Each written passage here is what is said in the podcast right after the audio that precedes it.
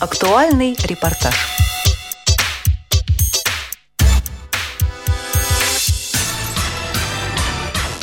С 11 по 14 сентября в Москве в Центральном выставочном комплексе на Красной Пресне проходила вторая международная выставка и фестиваль гаджетов Gadget Fair 2014.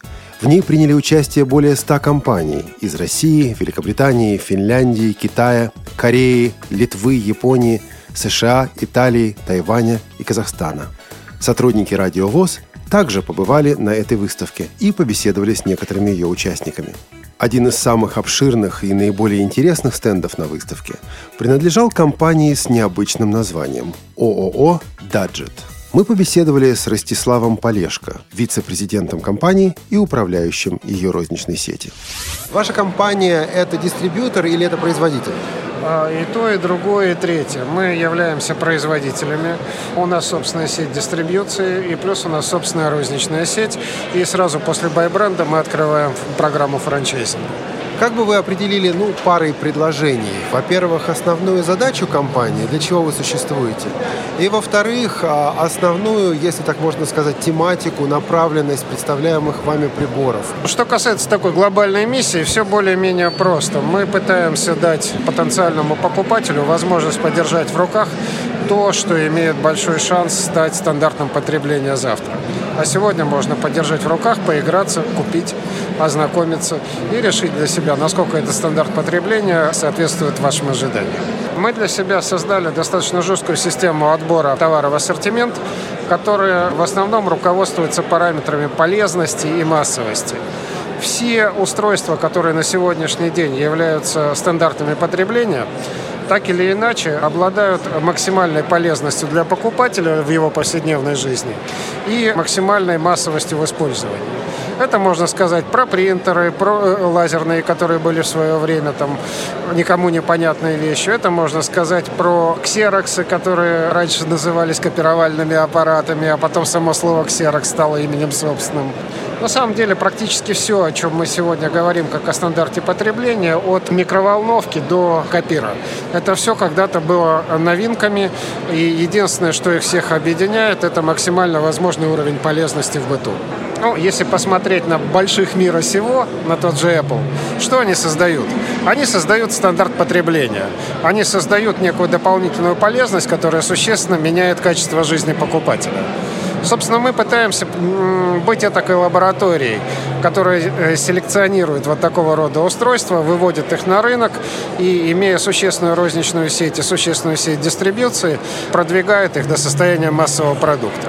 Пока у нас это получается. Э, мы не хотим стать компанией одного продукта, как это стало с Apple. Э, мы хотим постоянно участвовать в отборе того, что будет становиться стандартом потребления завтра. На самом деле эта выставка, она в известной степени профильная для нас. Она, э, пожалуй, единственная полноценно посвящена тематике гаджетов и ничему больше. Здесь нет производителей электроники, здесь нет или почти нет перепродавцов китайских коробочек, здесь нет или почти нет рекламщиков. Здесь представлен именно гаджетный рынок, и сюда приходят те, кто, э, собственно, этим рынком интересуется. Я имею в виду широкий спектр интересующихся и э, вендоров, и э, дистрибьюторов, и производителей, и э, людей, вот обычных людей, которые ходят по улице. Еще один большой вопрос – это вопрос о локализации. И я понимаю локализацию в широком смысле. Не только и даже не столько, как перевод интерфейса на русский язык, и это как раз самое простое. Но адаптация товара под э, специфические потребности российского пользователя, потребности российского рынка. Занимаетесь ли вы этим? Да, безусловно, занимаемся.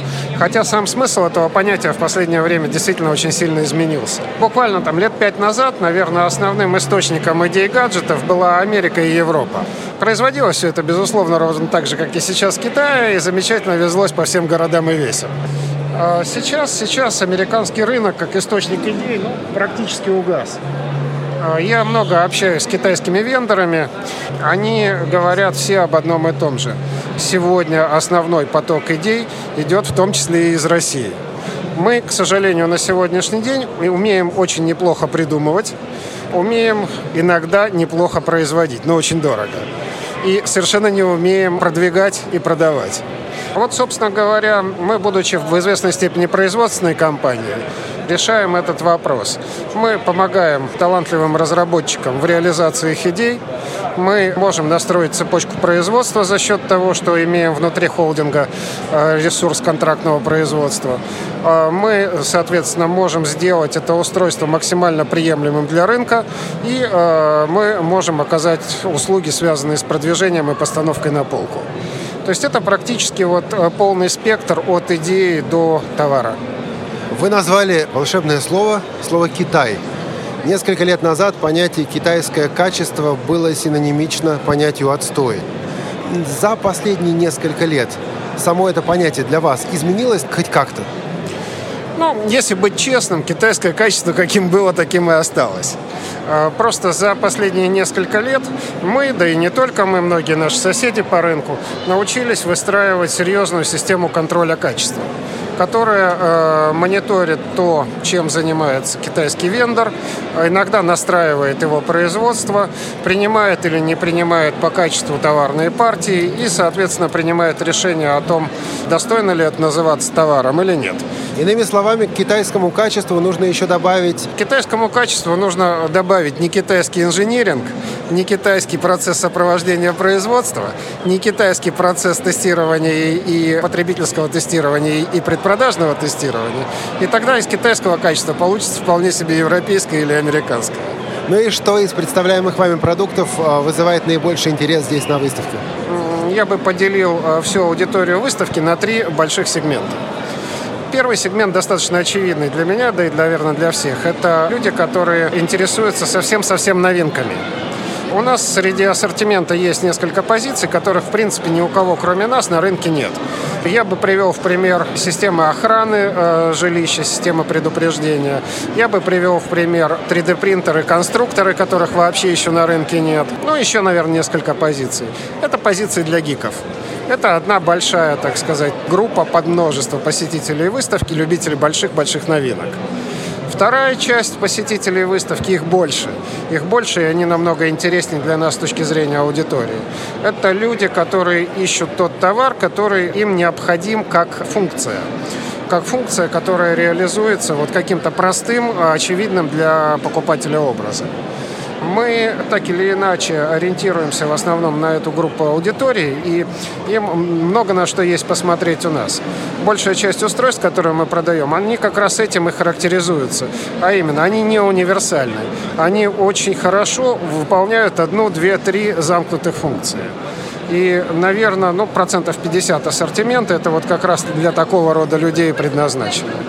Ну и третья часть аудитории, куда без нее, я их очень люблю, это люди, которые думают о своих близких, думают о том, как сделать мир лучше. Они покупают товары не для себя, они покупают товары для своих близких, для своих друзей, в том числе подарки. Им тоже есть на что у нас посмотреть. Вот, наверное, в крупную клетку три сегмента аудитории.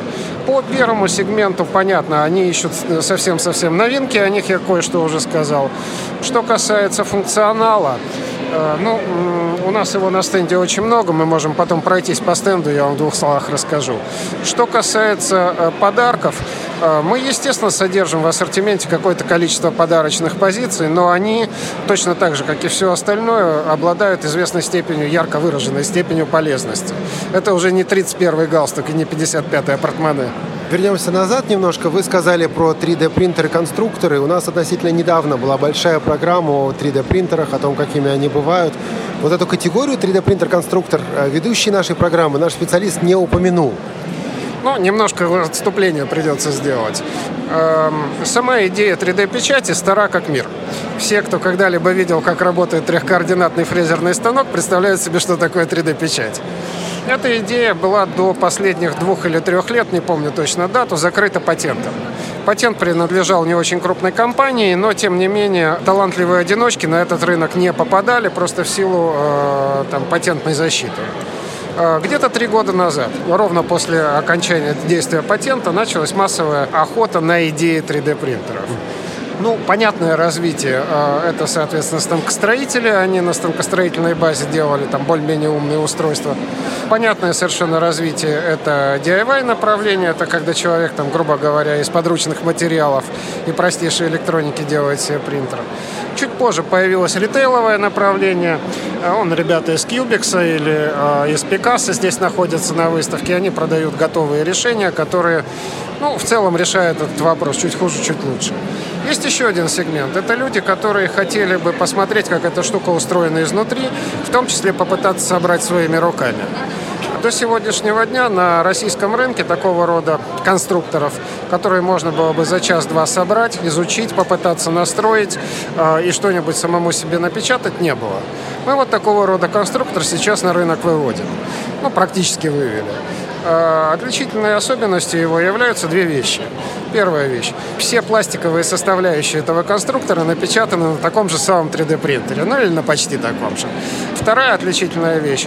Он выполняет две функции. Вы получаете не только готовое устройство, но и четкое понимание того, как это устройство работает, как его собрать и что оно может, чего оно не может. Ну и э, дополнительно мы даем таким образом определенный толчок процессу творчества. Когда человек получает в свои руки устройство, которое способно сделать самого себя за несколько часов, ему, очевидно, захочется в нем что-нибудь поменять, усовершенствовать и так далее.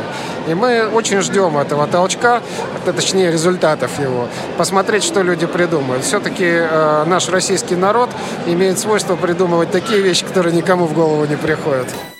Разумеется, мы решили поближе познакомиться со стендом компании. И первыми экспонатами стали как раз 3D-принтеры-конструкторы. Как вы видите, конструкция абсолютно открытая. Вот все, что здесь сделано из пластика, напечатано на нем же. Оно сейчас печатает элемент самого себя. Но качество-то будет невысокое. Качество будет ровно такое, какое вы видите вот э, в этом изделии. То есть вполне достаточно для того, чтобы делать себе подобного. Этот процесс, он не очень быстрый, но за счет э, там, некоторого количества технологических премудростей он достаточно точен. Моделька строится в простейшей 3D, программе 3D-моделирования э, и, соответственно, передается на принтер э, уже, э, так сказать, растеризованная по слоям, срезанная для того, чтобы эта штука смогла ее напечатать, ровно так же накладывая пластик слой за слоем. И поскольку ничего, ничего не закрыто, в общем, видно процесс производства, видно, как действительно все это работает изнутри. Как Совершенно кишки. верно. Можно нагнуться, посмотреть, как эта штука устроена снизу. Мы, э, будучи все-таки компанией-вендором, сами производим для этой штуки электронику. Она вся производится в виде модулей, которые соединяются между собой по определенной схеме, но оставляющий там довольно большой зазор для творчества. Весь пластик, как я уже говорил, тоже напечатан на такого же рода устройствах. Софт, софт не наш, софт открытый. А, ему лет уже много. Но в целом, поскольку от него ничего особенно не требуется, кроме как обработать 3D-модель и передать на принтер, вот он не менялся всерьез уже несколько лет. В общем, это абсолютно российское изделие, а, более того, сделанное с помощью себя самого. А 3D-сканеры, конструкторы будут? Обязательно будут, это некий следующий шаг. А, просто на сегодняшний день технология дороговата для а, открытого рынка. Но я думаю, пройдет еще год-полтора, и мы предложим решение там, в похожем ценовом диапазоне. Вот такое устройство, такой 3D-принтер-конструктор для конечника сколько может стоить? В районе от 15 до 20 тысяч рублей в зависимости от комплектации. То есть это вполне доступная вещь? Абсолютно. Давайте тогда посмотрим еще на что-нибудь из же серии. Вот это уже профессиональное устройство из этого же класса. Оно существенно дороже. Оно стоит порядка 100 тысяч рублей на полке. Это дороговато. Для открытого рынка мы это осознаем. А, но, тем не менее, нам было интересно э, сделать и предложить рынку это устройство, поскольку оно сочетает в, себя, в себе все достижения станкостроительной промышленности и при этом остается достаточно простым 3D-принтером как таковым. Электроника в нем наша. Что касается э, конструктива, его делают наши партнеры, которые занимаются э, рынком машиностроения. В чем преимущество этого устройства перед более недорогой моделью, которую мне показывали? Оно намного точнее, у него намного выше наработка на отказ. Это уже профессиональное устройство, рассчитанное на поточную печать. А, многие используют эти устройства для макетирования. А, ну, грубо говоря, вот самое дорогое, что сейчас есть на рынке электроники, это производство корпусов, как ни странно. Вот на такого рода устройствах э, процесс производства пилотных партий корпусов может освоить парень-выпускник вуза. Вот. Ну и плюс у него, конечно, пиковая скорость печати в несколько десятков раз выше, чем у того устройства. Э, плюс э, этого устройства состоит такой неявный еще и в том, что оно может печатать далеко не только пластиком. Принципе, там как бы довольно много материалов может использоваться для печати, начиная от традиционных АБС или PLA пластика и заканчивая э, вплоть до пищевых каких-то компонентов, там на тортике себе можно надпись напечатать. Или наоборот, можно э, металлопорошком, смешанным с пластиком печатать и получать практически металлическое изделие. А что еще представлено на стенде компании Dadget? И как ее продукция может помочь незрячим и слабовидящим людям? Рассказывает Ростислав Полешко. Каждому человеку, который ходил по улице и хотел при этом слушать музыку, знакома проблема. Либо ты надеваешь наушники и все замечательно слышишь, но зато никто не слышит тебя, и ты никого не слышишь из окружающих. А, либо ты носишь на поясе какую-то бренчащую штуку, ты сам ее толком не слышишь и мешаешь окружающим. Вот это простое устройство решает эту проблему. А, это устройство Mobisound, которое делает наш китайский партнер Кавин. Мы его в свое время адаптировали для российского рынка. Что оно делает? Оно создает вокруг вас замкнутое пространство, заполненное звуком. Звук не предельно громкий. Вы слышите то, что происходит вокруг. Уши не заткнуты. Оно просто вешается на шею и создает создает вокруг себя пространство, в котором вы слышите музыку. Это специальная технология направленных колонок, если вы посмотрите, здесь довольно много потокопроводящих щелей, которые э, служат для направления звука непосредственно рядом с ушами. Таким образом, вы сохраняете слышимость того, что происходит вокруг, и при этом в комфортном режиме сами слушаете музыку или радио, или что вам нравится. Ну и оно, естественно, подключается по Bluetooth к тому, к чему вы хотите. Да, совершенно верно. Здесь не только Bluetooth, здесь еще и э, NFC. То есть для человека, который пользуется смартфоном или планшетом, достаточно просто поднести устройство. Его не надо как там сложно спаривать со своим устройством. Достаточно просто поднести, включить режим NFC и все, чудо состоялось. У вас есть какой-нибудь источник звука? Вы можете продемонстрировать, как это работает? Мы сейчас ребят попросим. Я надел на шею эти наушники, то есть это даже не наушники, это именно система колонок, которая находится у меня на шее. Ну, да, и iPhone у меня говорит... Messages. 32 вам лет Messages. Слушайте, но тут никакой privacy нету. Это будет да, privacy всем. тут никакого нет. Но, э, скажем так, если я отойду от вас метра на полтора, я уже ничего толком слышать не буду. Вот видите, вы его уже не слышите. Видите, здесь специальные выходы, через которые подается звуковое давление, а, и как бы образуется вот такое облако, внутри которого слышно очень хорошо, а за его пределами уже не очень хорошо. Многие из наших слушателей любят работать со звуком. Что-то еще из серии? Колонки, звучащее, поющее есть у вас? Ну, конечно. Вот молодой человек сейчас держит в руках такую штуку. Это э, достаточно тоже банальная старая идея, но в данном случае очень хорошо реализованная. Это виброколонка. Как известно, любая колонка э, малоформатная, у нее основная проблема состоит в том, что для того, чтобы получить хорошее качество звука, у нее должен быть массивный диффузор большой, который может раскачивать объем воздуха. Да. Эта колонка э, устроена следующим образом. Любая поверхность, на которую вы ее поставите, становится диффузором. Вот э, смотрите, вот она сейчас стоит на не очень удачной поверхности, на куске ДСП. И тем не менее, э, звук достаточно приемлемый. Андрей, а теперь подними ее. Разницу чувствуете? Конечно. То есть качество поверхности тут будет определять еще Чем и Чем больше звук. поверхность, тем, соответственно, качественнее звук. Хорошая деревяшка. на большой кусок стекла или дерева, будет очень хорошо. Что вот такое вот простое устройство, вибросигнализатор или вибробудильник, как их любят э, называть. Оно надевается либо на руку, либо на ногу. И э, в тот момент, когда происходит событие, а вы сами задаете, там, вы хотите, чтобы вас разбудили, или вы хотите там услышать звонок, или еще что-то такое, оно вибрирует. Э, очень простое устройство, стоит копейки, и при этом э, позволяет проснуться самому, не разбудить всех окружающих, и э, там, для слабослышащих людей, безусловно, избавление от проблем. Вот такое вот устройство, так называемое personal security. А Если... пищать сейчас не будет очень громко? Я не буду это делать. Иначе мы оглохнем с вами. Э, устройство крайне простое э, по своему функционалу. Здесь есть датчик движения и ЧК, как на обычной гранате. Можно его использовать в двух режимах. Если вы хотите, чтобы эта штука сигнализировала вам о том, что кто-то пересек определенную границу, вы его включаете в режим датчика движения. Как только в зоне действия датчика движения появляется движущийся объект, эта штука издает крайне громкий звук. А другой пример, э, ну, грубо говоря, у вас вот там в руках сумочка сколько раз у нас у всех там в поездах или в автобусах сумочки перли, ну, не пересчитаешь. Да. Вот. Цепляется эта штуковина хвостиком за сумку, а, кладется в карман. А как только сумка пытается уйти без вас, ЧК, соответственно, вынимается.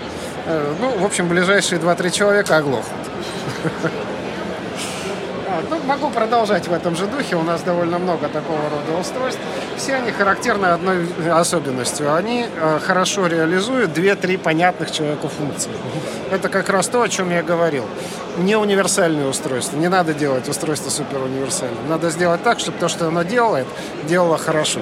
Незрячий человек часто теряет какую-то вещь. Допустим, непонятно, где находится телефон, телефон mm-hmm. в квартире, но где. Давным-давно, еще в 80-х годах, э, были устройства китайские, когда можно было свистнуть, оно на это откликалось.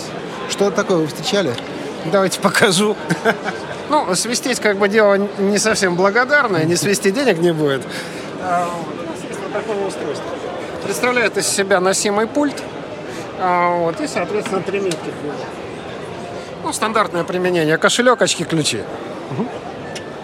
Не знаю, заряжено оно сейчас или нет, но если нажать кнопочку, ну, почти разряжено, соответствующая меточка будет производить довольно громкий звук. Вот, так уже не найти невозможно. Как крепится метка к э, Метка объекту? крепится двумя способами.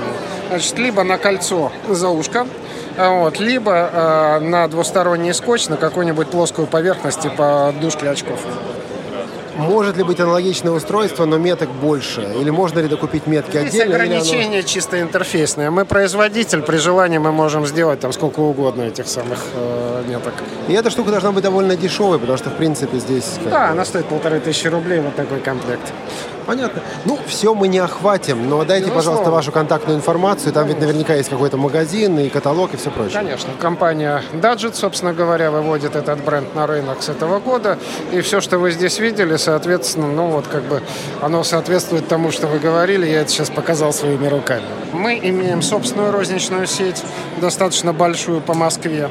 У нас 8 площадок, находящихся рядом со станциями метро и достаточно удобных с точки зрения повседневного шопинга. А, и, соответственно, у нас достаточно большая, порядка 250 площадок по стране, партнерская розничная сеть. Плюс э, сразу после байбренда мы запускаем программу франчайзинга. Я думаю, у нас появится еще порядка там сотни-двух сотен э, франчайзинговых площадок в ближайшее время. Адрес сайта www.dadget.ru D-A-D-G-E-T .ru Почему не гаджет, а даджет? То, что гаджет а, уже был занят? Как я уже говорил в самом начале, когда мы только начали заниматься этой тематикой, мы поняли, что понятие гаджеты, оно слишком размытое, и для каждого человека значит что-то свое. Возникла необходимость сделать этакий дайджест, выборку из мира гаджетов выборку по тому самому критерию полезности, о котором я говорил. Вот э, из слияния двух слов «дайджест гаджетов» появилось слово «даджет». Ну что, Ростислав, спасибо вам большое и надеемся на дальнейшее сотрудничество. Обязательно думаю, что... буду рад вас слышать и видеть. Знакомство с компанией Dadget стало хорошим началом посещения выставки Gadget Fair 2014. И впереди нас ждало еще немало интересного. Что именно? Об этом в следующих выпусках программы «Актуальный репортаж». А эту передачу подготовили Ричард Шевкун, Олеся Синяк и Олег Шевкун. До новых встреч в эфире «Радиовоз».